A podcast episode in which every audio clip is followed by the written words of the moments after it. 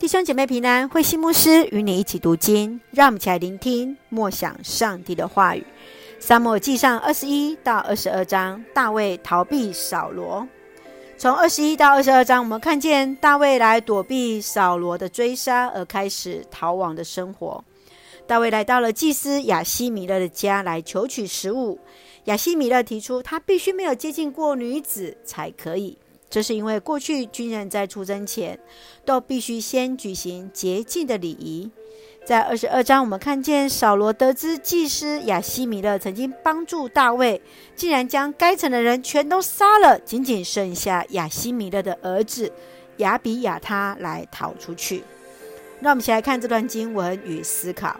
请我们来看二十一章五到六节。大卫说：“我的部下即使有普通任务在身，也都照礼仪保持洁净。何况今天有特殊任务呢？”于是祭司把圣饼给了大卫。大卫来逃避扫罗王的追杀，历经无数的患难，付上极大的忍耐。在逃亡饥饿时，他来到挪伯的祭司亚西米勒那里，来得到了圣饼。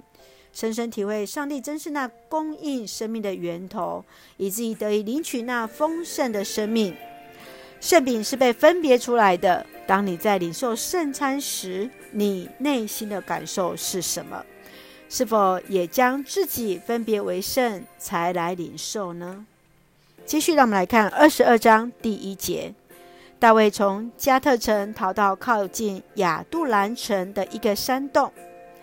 受扫罗王嫉妒的大卫逃到了亚杜兰城的一个山洞，被压迫负债或者是不满现况的人都跑来投奔他，人数约有四百人，大卫就成了他们的领袖。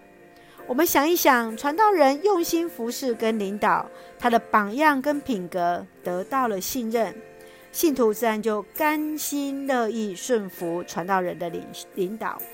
你是否有一个属于自己可以藏身的亚杜兰洞，让你自己可以重新修复呢？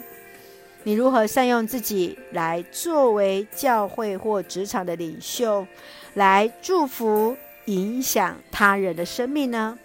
是的，愿上帝来恩待我们。当我们在居首位的时候，不要忘了上帝要使用我们来成为其他人的祝福。就让我们一起来看二十二章第二节，来成为我们的金句。被压迫的、负债的或不满现况的人都投奔他，人数约有四百，大卫就成了他们的领袖。是的，感谢上帝，我们看到神这样子来恩待、来使用大卫。我们也知道，我们也是要居那首位，成为上帝恩典的出口。就让我们一起用这段经文作为我们的祷告。亲爱的天父上帝，感谢你时刻与我们同在，赐下所需一切的恩典。感谢主，从我们在圣餐当中再次纪念你为我们成就生命的美事，在遭遇磨难时赐下足够的力量、智慧来面对，更需要有那勇气来克服。学习基督谦卑的态度。带领人来经历上帝生命的美好，一生为主而活，赐福我们所爱的教会与弟兄姐妹身体健壮，灵魂兴盛，恩待保守我们所爱的国家台湾，成为上帝恩典的出口。